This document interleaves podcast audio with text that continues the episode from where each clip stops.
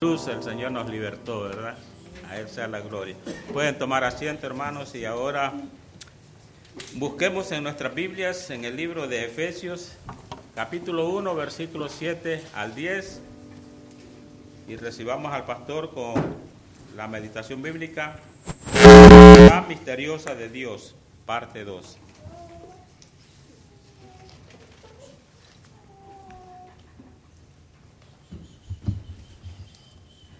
Muy buenos días, hermanos. Eh, la celebración para Abby dice que está registrada en Amazon, en Target. Yo no sé por qué no se registran así en la Toyota, en la Mercedes. ah, siempre así, no sé, yo, yo pensaría un poquito diferente. Pondría algunos billetes así en, Delta que se podrían comprar, ¿no? Un viaje, algo así. Pero siempre ponen lo mismo, que si Amazon. Ah, falta de creatividad, ¿verdad que sí? Estamos en, en, este fin de semana memorial, que la verdad que es eh, uno de los ah, ah, días festivos más costosos. La razón por qué la tenemos es porque personas han, han muerto para que pudiésemos estar acá en libertad. Y la verdad que recordamos esas personas, no lo hacemos formalmente en nuestra iglesia, pero este fin de semana creo que es, es apropiado. Cada uno a tomar un momento y, y pensar en ese sacrificio. Y, y, verdad llevar nuestras mentes más a, al sacrificio de Jesucristo que nos dio libertad, verdadera libertad. Y esa libertad ah, nos, nos permite toda la libertad del mundo para servir a Dios ah, para su honra y su gloria. Estamos en Efesios capítulo 1, Efesios capítulo 1, y estamos leyendo el versículo 7 al, al 10. Y ah, la semana pasada vimos ah, la- el 7, pero ahora sí vamos a arrancar con, con rapidez y vamos a ver el 8, 9 y 10. Si podéis poneros de pie y vamos a estar leyendo desde el 7 hasta el versículo 10. Dice, en quien tenemos redención por su sangre, el perdón de pecados según las riquezas de su gracia, que hizo sobreabundar para con nosotros en toda sabiduría e inteligencia, dándonos a conocer el misterio de su voluntad según su beneplácito, el cual se había propuesto en sí mismo, de reunir todas las cosas en Cristo en la dispensación del cumplimiento de los tiempos, así las que están en los cielos como las que están en la tierra. Oremos, hermanos. Padre Santo, gracias por esta mañana, gracias por esta oportunidad que tenemos para mirar tu palabra. Te pido, Padre Santo, que tu Espíritu pueda dar ah, iluminación, que podemos entender. Padre, te pido que podamos ser fortalecidos para poner por obra. Padre, que nuestra actitud pueda ser uno de regocijo por este misterio que es revelado ahora ah, por medio de esta epístola. Padre, que podemos ah, estar gozosos esta semana, sin importar lo que se presenta cuando ah, meditamos sobre tu gracia y misericordia para con nosotros. En el nombre de Cristo lo pido. Amén. Podéis sentaros, hermanos. Estuvimos viendo la semana pasada que había un misterio de parte de Dios que Él redimió, nos redimió y satisfació la ira de Dios. Jesús llegó a ser un sustituto por nosotros, nos redimió, nos compró. Él tomó nuestros pecados y ofrece su justicia para aquellas personas que ponen su fe en lo que Él hizo en la cruz. Él ofrece su justicia. Eh, vimos que esto es para la, adoración de Dios. Este acontecimiento está incluido en la adoración a Dios y deberíamos adorarle, glorificar, magnificar a Dios por proveer esta redención. Ah, No tenía que hacerlo. Había mencionado un tiempo atrás que ah, cuando venía Harvey y iba a echar ese montón de agua y ah, yo sabía que había hormigas en la, la parte de atrás en el jardín, había hormigas. Yo sabía que venía esa agua. Y, sabía que el, patio de atrás siempre se medio llovizna y, y, ya queda todo lleno de agua en la casa que teníamos antes. Y yo sabía que ese, ese huracán iba a dejar eso como una piscina. Y, y, sabes qué? No fui a rescatar a las hormigas, para nada. Las dejé que se ahogasen. No, no fui y, busqué con una pala para agarrarlos y llevarlos adentro en la casa y dije, mira, acomódense aquí hasta que se seca atrás. Y ya cuando se seca, pues lo saco otra vez. No, no, no tuve ningún sentimiento en tratar de rescatarles a, a las hormigas. Pero Dios en su gracia decidió rescatarnos a nosotros. Nos rescató para que fuésemos santos y sin mancha, para que fuésemos hijos adoptados de Él.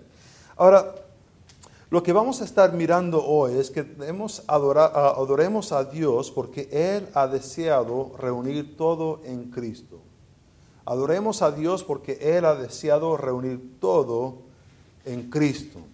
Es ah, una obra que Él está haciendo, que está activamente haciendo ahora mismo.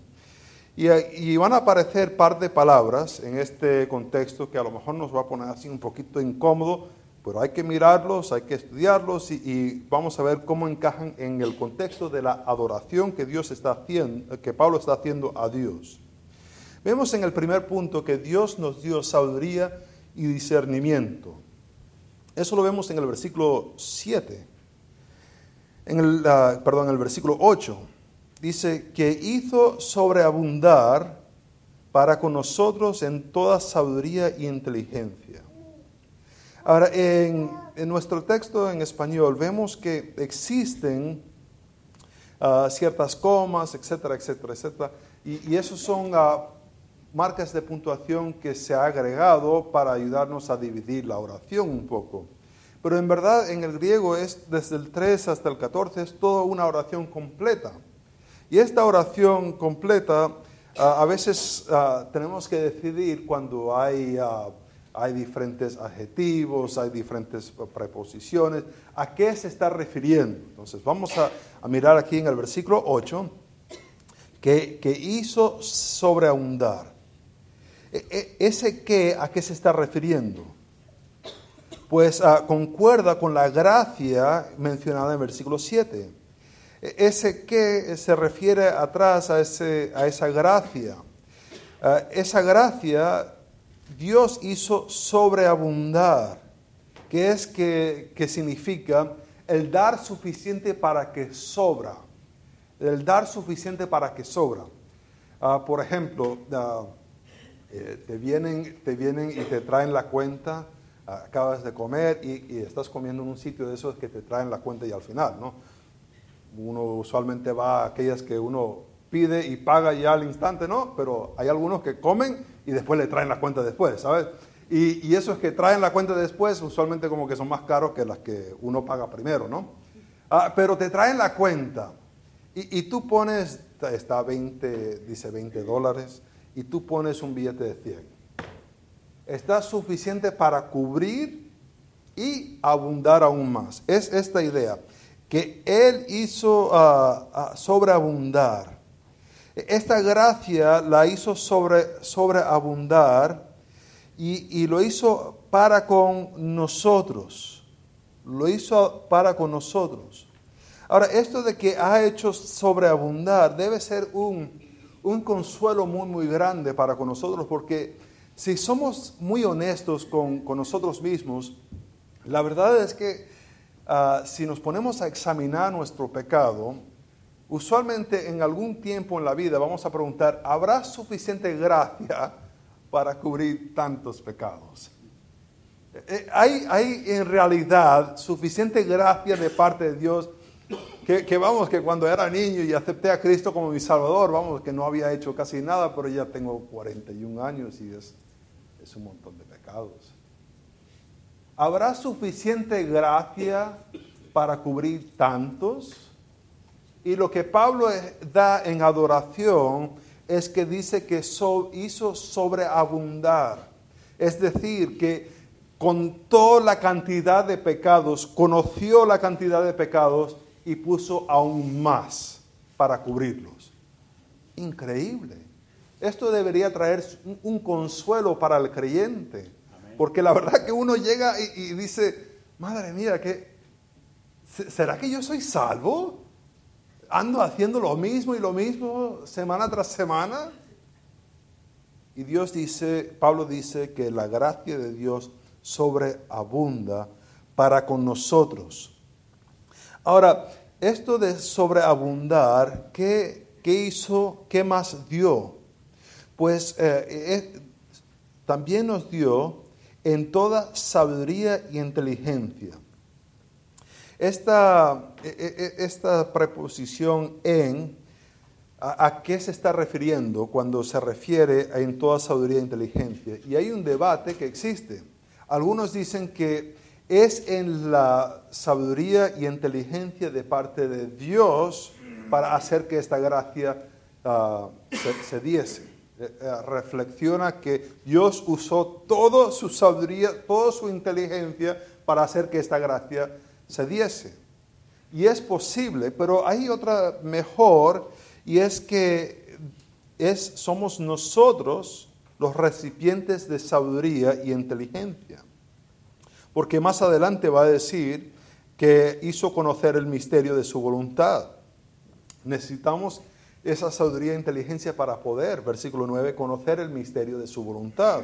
Somos eh, recipientes de esta sabiduría y inteligencia. Ahora, ¿Qué es sabiduría? Sabiduría es la capacidad de entender y, la, y funcionar de acuerdo.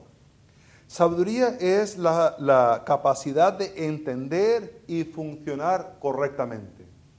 A, nuestros hijos siempre los hemos llevado a todos los sitios que vamos. Vamos a un restaurante, lo llevamos al restaurante. Vamos a una boda, lo llevamos a la boda. Vamos a un funeral, y, lo que tratamos de hacer es de explicarles cómo deben funcionar correctamente en ese contexto. Eh, hay un contexto para gritar y, correr y eso es afuera, ¿no? Pero después hay otros contextos que, que está muy serio. Aunque, aunque no conozca a la persona que, está, que, ha muerto, pues tienes que estar serio, es lo que tienes que hacer. Es lo apropiado en ese contexto. Sabiduría entonces tiene la, la idea de reconocer el contexto en cual estás y actuar correctamente. ¿Qué significa inteligencia entonces? Pues inteligencia es un poco diferente.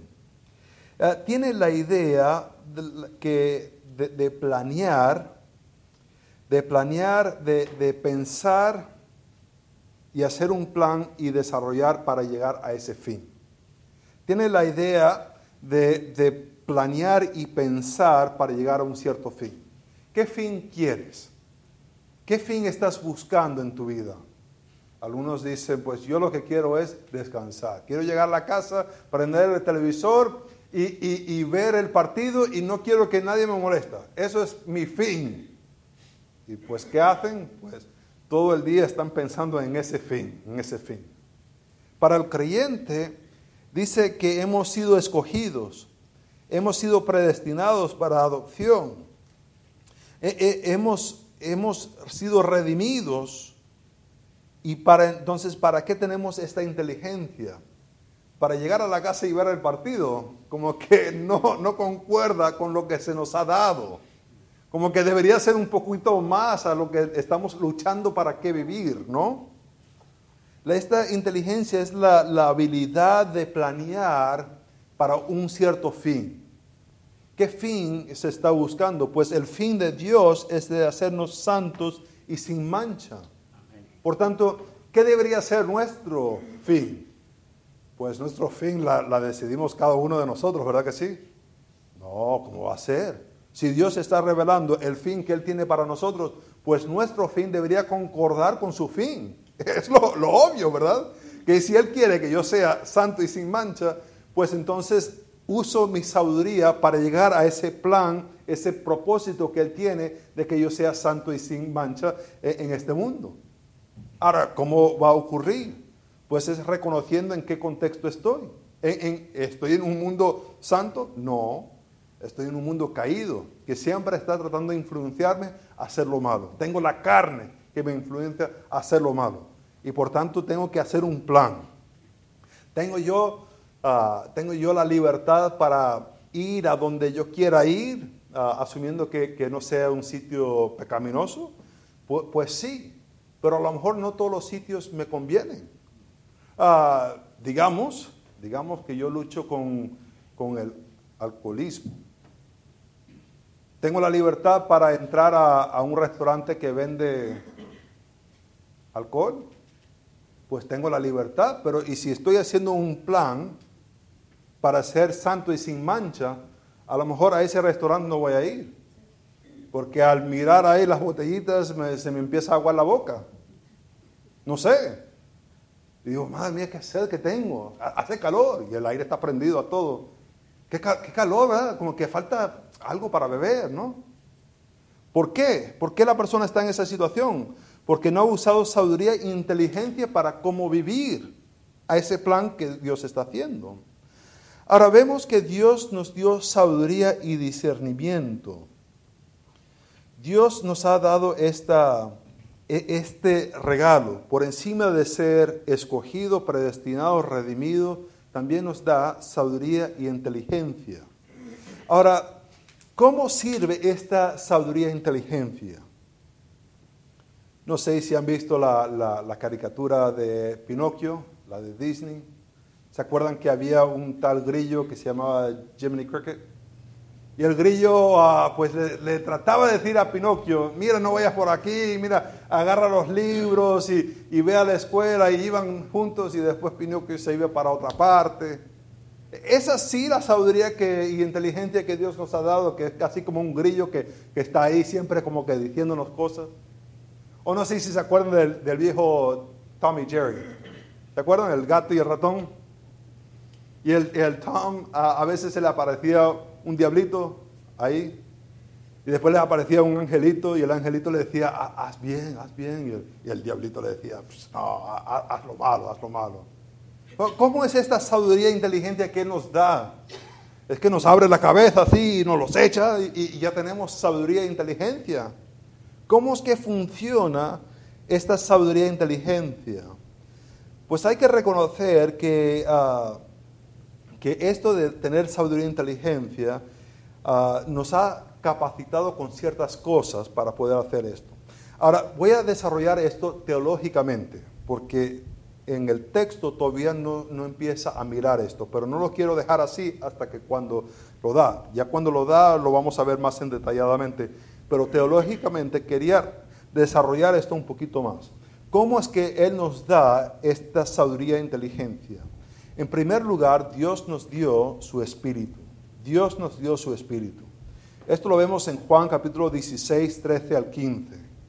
En Juan capítulo 16, 13 al 15, ¿se acuerdan que Jesús está hablando a sus discípulos y le está diciendo la necesidad de él irse porque iba a enviar otro de igual a él que iba a, glorificar, iba a guiarles, iba a, llevarles a un cierto destino. Vamos allá un momentico para mirar eso. Estamos en, en Juan capítulo 16 en el versículo 13 dice, pero cuando venga el Espíritu de verdad, Él os guiará a toda verdad.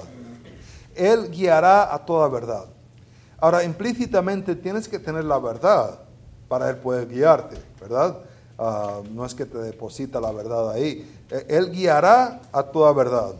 Ah, para, porque no hablará por su propia cuenta, sino que hablará todo lo que oyera y os habrá ah, y hará saber todas las cosas habrá de venir, que habrá de venir.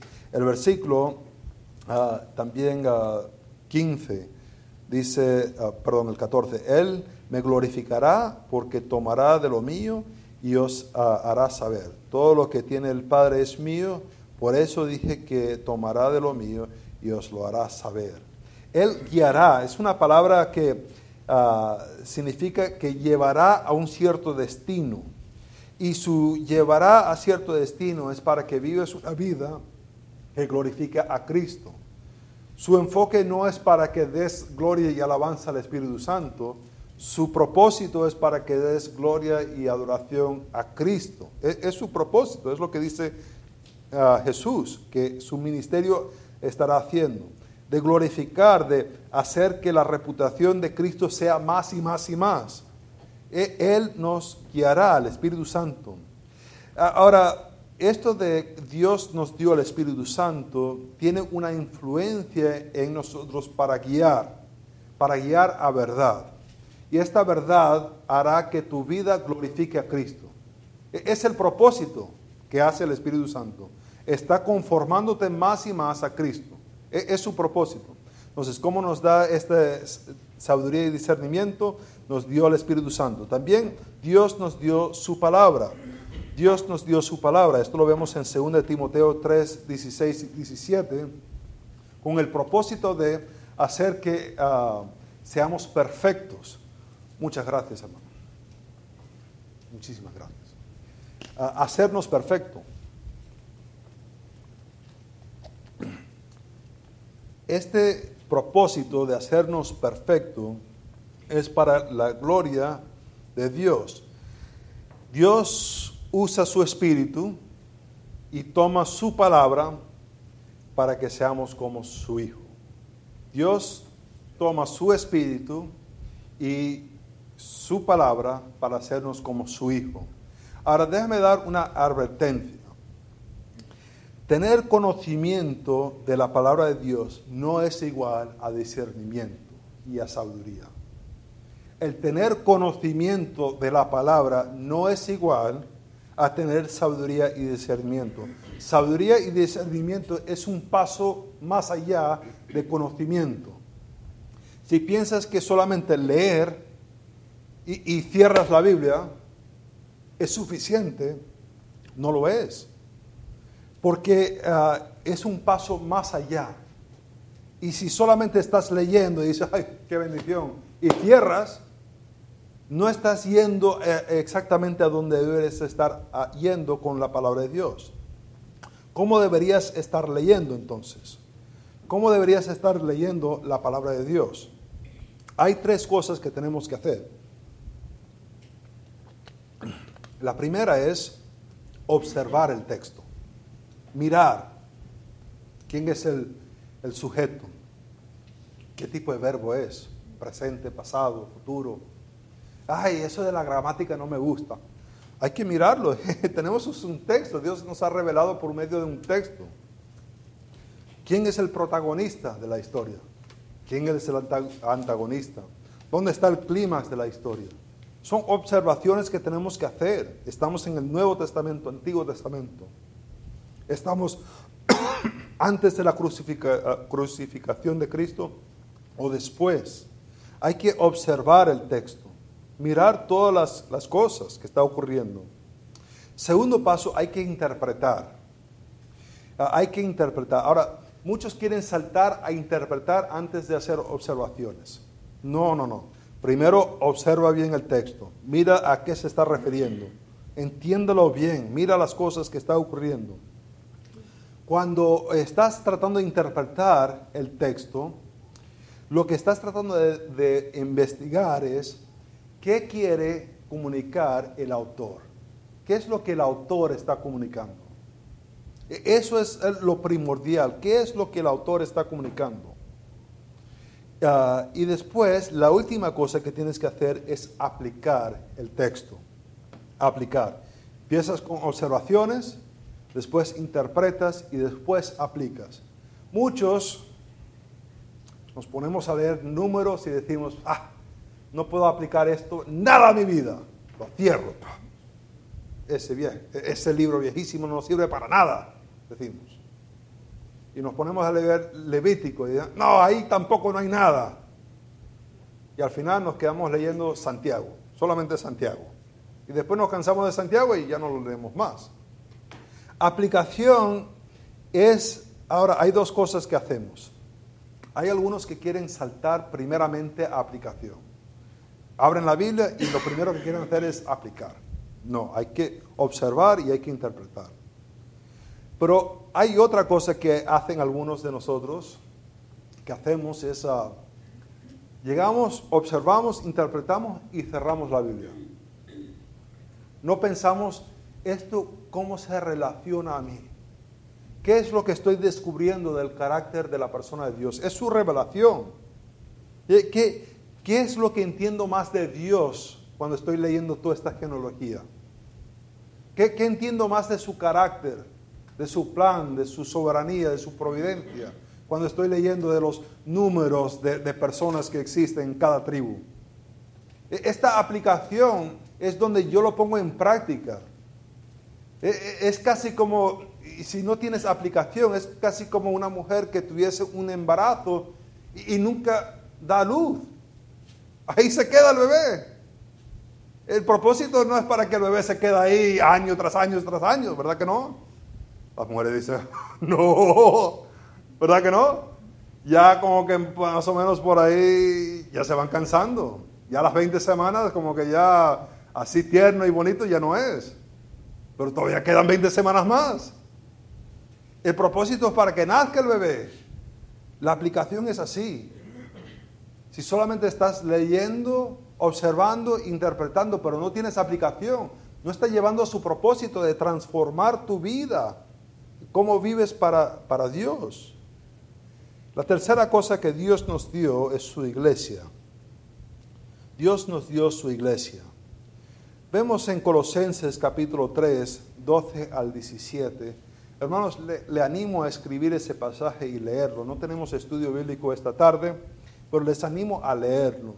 E, el enfoque que tiene este texto, Pablo escribiéndole a una iglesia donde los hermanos los unos a los otros están exhortando, se están perdonando, se están ayudando el uno al otro. Dios nos da sabiduría y discernimiento y usa el Espíritu, su palabra y la iglesia para hacer eso. Es decir, los miembros nos ayudamos los unos a los otros para crecer. Me llega alguien y me dice, mira Daniel, tú como que esta parte en tu vida como que no está muy bien. Ah, es que me, me había cegado a eso. Gracias. Y después yo le digo, mira hermano, he visto esto en su vida. Ah, muchas gracias, me he cegado a eso. Dios usa la iglesia para hacernos crecer. Vemos las personas cómo viven, las parejas, cómo se interactúan los unos con los otros. E, el, hermano Samael ha visto cómo actúa el hermano Roberto y ya sabe con, con Abby cómo va a tratarla, ¿no? Es decirle que si es un muñequito y tal, bueno, ya, ya sabe. Tendrá él otras cosas que le va a decir ya cuando se casan. Dios nos ha dado estas cosas, su espíritu, la palabra y la iglesia para ayudarnos en crecer. Ahora, déjeme aplicar esto en dos, áreas. Hermanos, tenemos, Dios nos ha dado esta sabiduría y discernimiento, esta inteligencia. Dios nos ha dado, es parte de la bendición que tenemos. La pregunta es si lo ejercemos o no.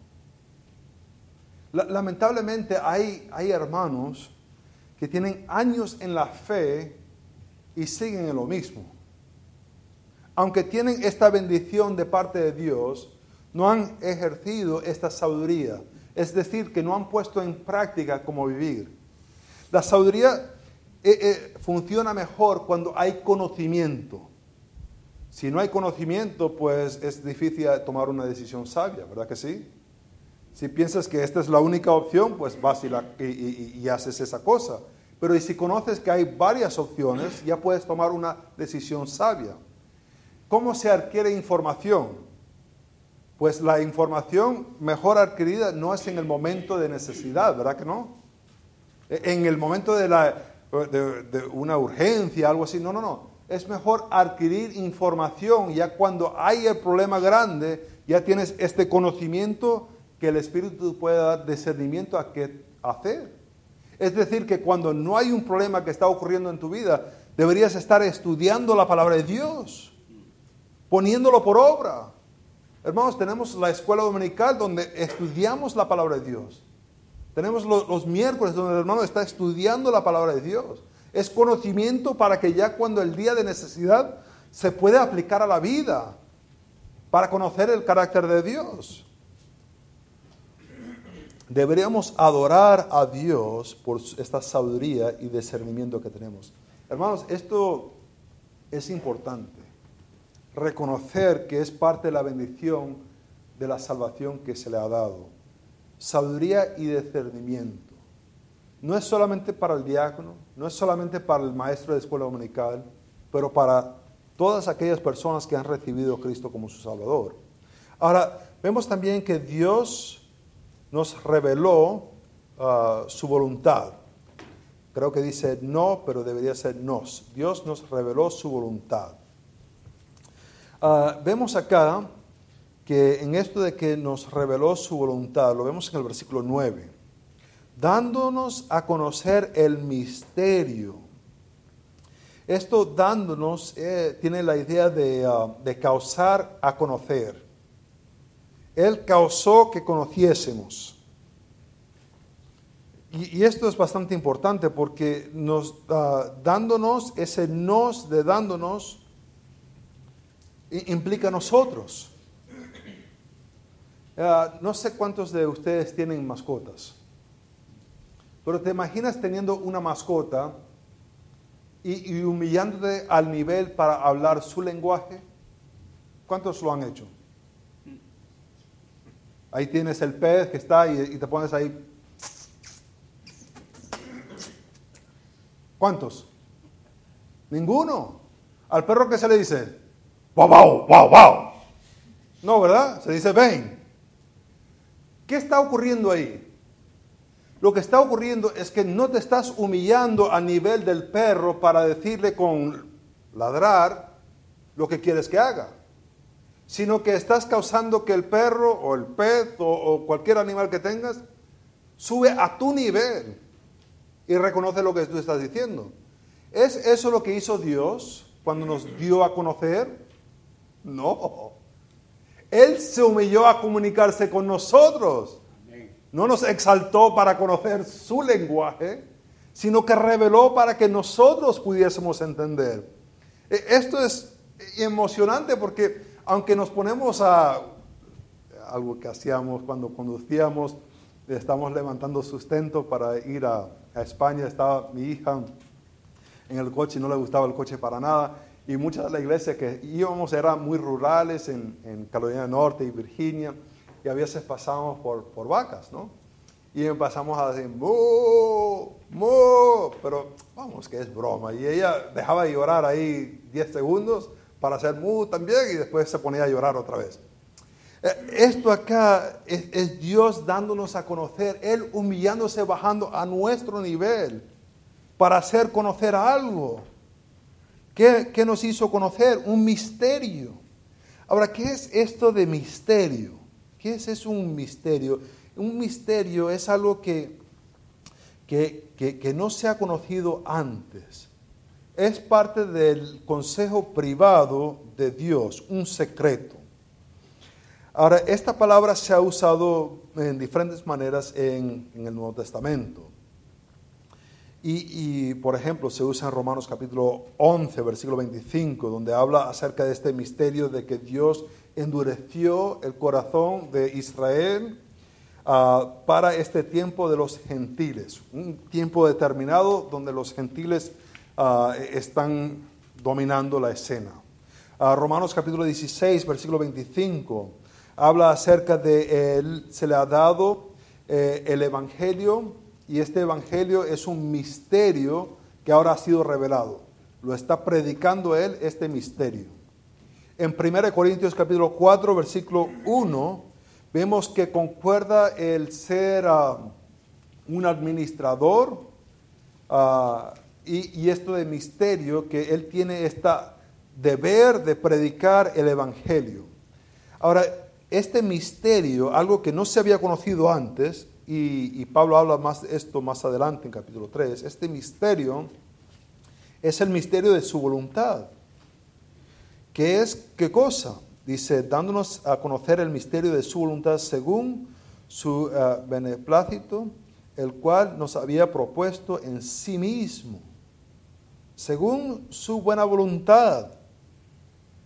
Esto de que nos salvó es según su buena voluntad, el cual había propuesto en sí mismo, planeó, se propuso en sí mismo. Ahora, vemos esto de que él, ah, Dios reveló su voluntad, y esta voluntad era un misterio, algo que no se conocía antes, de que en Cristo iba a dar sus bendiciones, es en Cristo. Y esto nos debería hacer dos cosas. Uno es adorar a Dios y el segundo es deberíamos compartir esto con otras personas.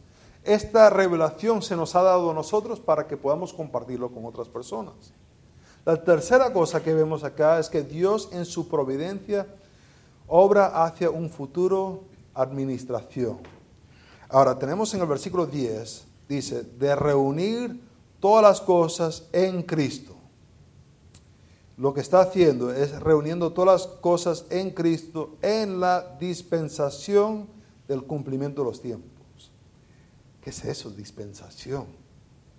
Ah, eh, es una palabra que se usa para ah, hablar de una responsabilidad, de una mayordomía, y, se usa en diferentes sitios. Por ejemplo, el, el siervo que es infiel, en Lucas capítulo 16. Él, el siervo infiel tenía una responsabilidad, la mayordomía, por las cosas. Es decir, su amo le había explicado algo, a lo que él quería que hiciese, y él tenía la responsabilidad de hacer lo que el amo quisiera. En 1 Corintios capítulo 9, versículo 17, Pablo habla de que este evangelio que se le ha dado, él ha sido mayordomo de este evangelio. Esta revelación que se le ha dado del, evangelio, él lo tiene que compartir. Ah, primera de Timoteo 1.4 habla acerca de que, dice Pablo a Timoteo, no, no te pongas a guiar, no te pongas a escuchar a, a fábulas y estas cosas, sino Ah, no te vayas a ser distraídos, sino enfócate en la administración, en la mayordomía del Evangelio. Es la misma palabra que aparece ahí también. Y dice que es el cumplimiento de los tiempos, que habla de un, momento futuro. ¿Cómo sé que está hablando de un momento futuro? Porque dice de reunir todas las cosas en Cristo. Podemos decir, hombre, pero a lo mejor ya todo está reunido en Cristo. Ya todo está. El pensar en reunir todas las cosas en Cristo, hay que mirarlo a, ver qué es lo que se está refiriendo. ¿Qué significa cuando todas las cosas están reunidas en Cristo? Ah, no menciona la palabra reino, pero cuando tienes una persona que es soberano por todas las cosas en el cielo y todas las cosas en la tierra, la indicación más común es, como lo conocemos nosotros, sería un reino. Es alguien que es soberano y tiene toda autoridad por las cosas en el cielo y la tierra. Cuando nos ponemos a pensar en las cosas del cielo y la tierra y nos ponemos a buscar por las escrituras ah, una búsqueda donde existe Dios más reino, pues puede aparecer varias cosas. Una de las cosas que aparece es un reino uh, davídico, un reino davídico que se ha prometido en 2 Samuel 7, 8 al 17, donde Dios hace un pacto con David y dice que habrá alguien que se sentará en su trono para siempre, que él iba a establecer por medio de David alguien que iba a reinar para siempre. Este, esta persona se muestra de otra manera en Daniel capítulo 2, 34 al 35 y 44 al 45, donde Nabucodonosor tiene esta, esta visión, este sueño de una estatua, donde viene una piedra no cortada de mano y destruye a la estatua. Y en esto de destruir la estatua llega a ser la, piedra ah, el que tiene todo el dominio, toda la gloria. Eso lo vemos también en Daniel capítulo 7, del 9 al 14. Isaías capítulo 11 habla un poco más de este reino.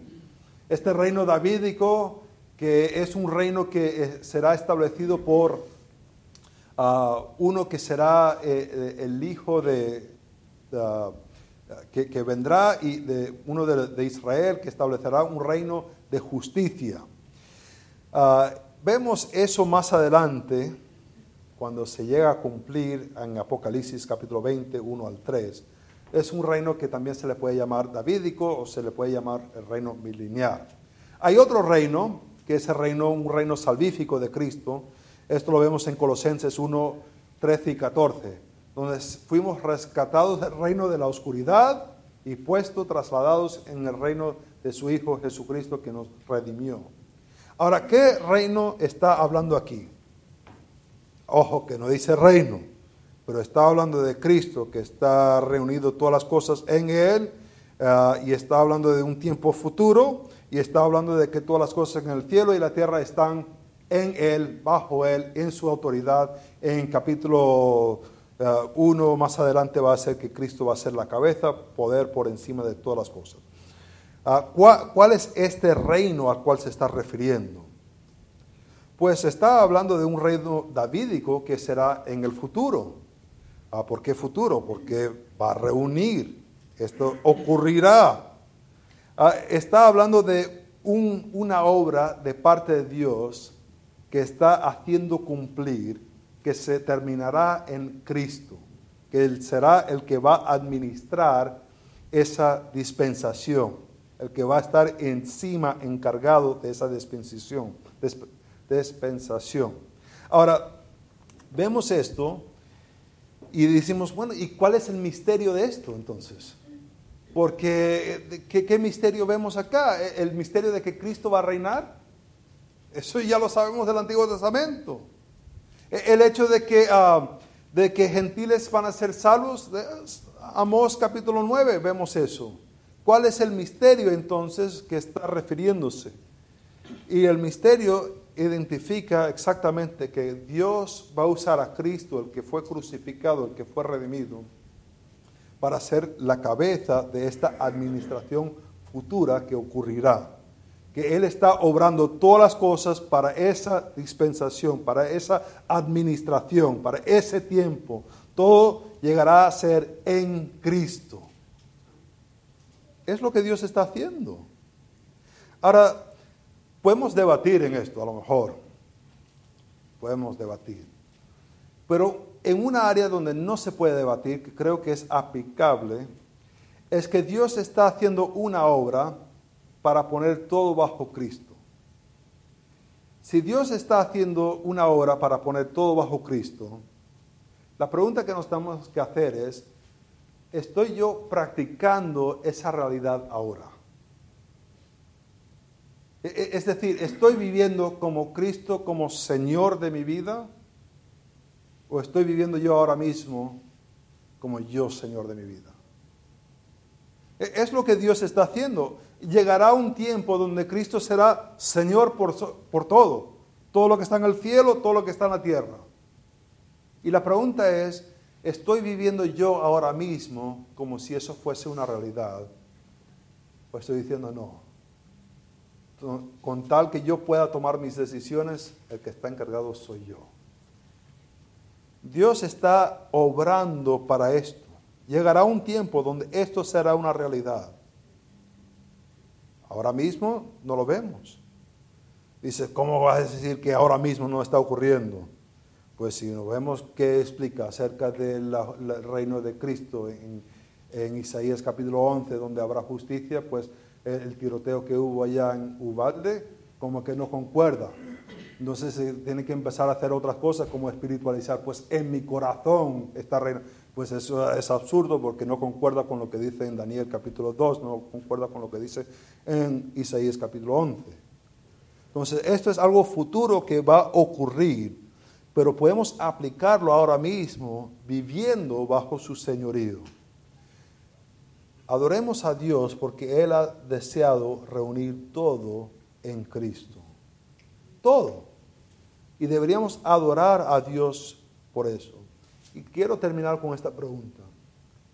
¿Es Cristo tu autoridad o hay otro que está encargado? ¿Es Cristo que te dice cómo vivir o hay otro que está conduciendo tu vida y encargado? Oremos. Padre Santo, gracias por tu palabra. Te pido, Padre Santo, que este misterio que se revela en Cristo, que Cristo será esta, esta cabeza, que todo estará en Él. Padre, que podemos vivir de esa manera ahora mismo. Padre, sabemos que tu obra para redimirnos es para hacernos uh, santos y sin mancha. Nos escogiste y nos adoptaste para ese propósito. Nos dices sabiduría y discernimiento para llegar a ese fin Padre, te pido que podamos ahora mismo estar practicando esta realidad. En el nombre de Cristo lo pido.